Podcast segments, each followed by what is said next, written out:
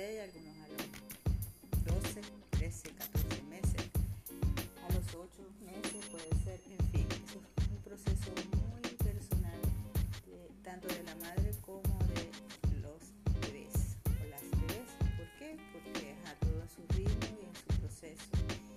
En estos momentos estoy disfrutando de los pasos agigantados